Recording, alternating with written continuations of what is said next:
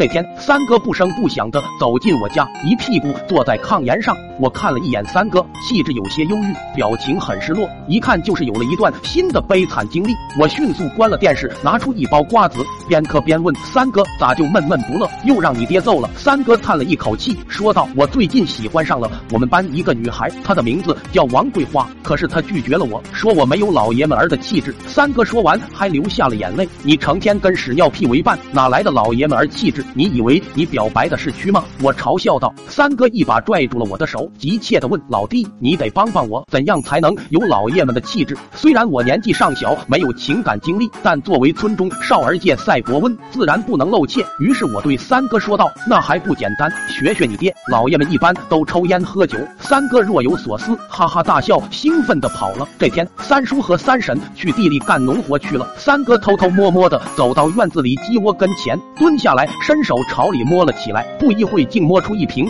粘着鸡粪的老白干。原来三叔最近嗜酒成瘾，被三婶下了禁酒令，于是三叔就藏了一瓶白酒在鸡窝里，没事就偷着喝一口。然而这一切都被三哥看在眼里。三哥打开瓶盖，顿时一股冲鼻子的味道扑面而来。三哥退缩了，他没有想到酒竟然是这个味道。俗话说，为了爱情，就算你毁我容也是值得的。为了王桂花，三哥狠了狠心，仰头就喝了一大口。这酒也太难喝了吧！三哥正表情痛苦的犯着嘀咕，没想到此时三叔推开门走了进来。三叔本想偷偷溜回家喝上一口解解馋，竟然在门缝里窥见了三哥的一举一动。三叔恶狠狠地盯着三哥一动不动，三哥保持着喝完酒的姿态，也一动不敢动。院子里的空气仿佛凝固了一般。为了缓解尴尬的气氛，三哥强忍着又喝了一口酒，惆怅的望着天空，朗朗吟诵道：“大风起兮云飞扬，我非你妈！”三叔终于开启了。暴走模式，怒吼着冲了过来。小兔崽子，还敢偷着喝酒？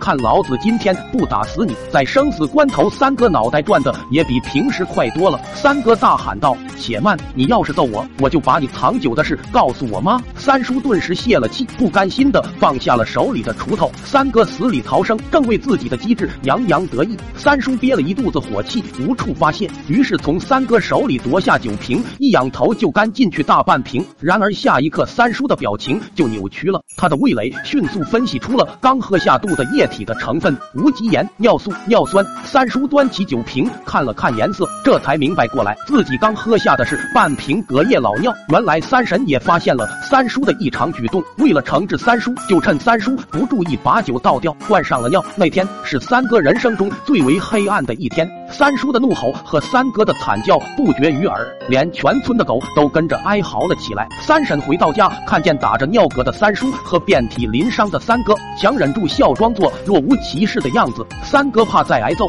忍气吞声，一言不发。而三叔从此以后真的把酒戒了。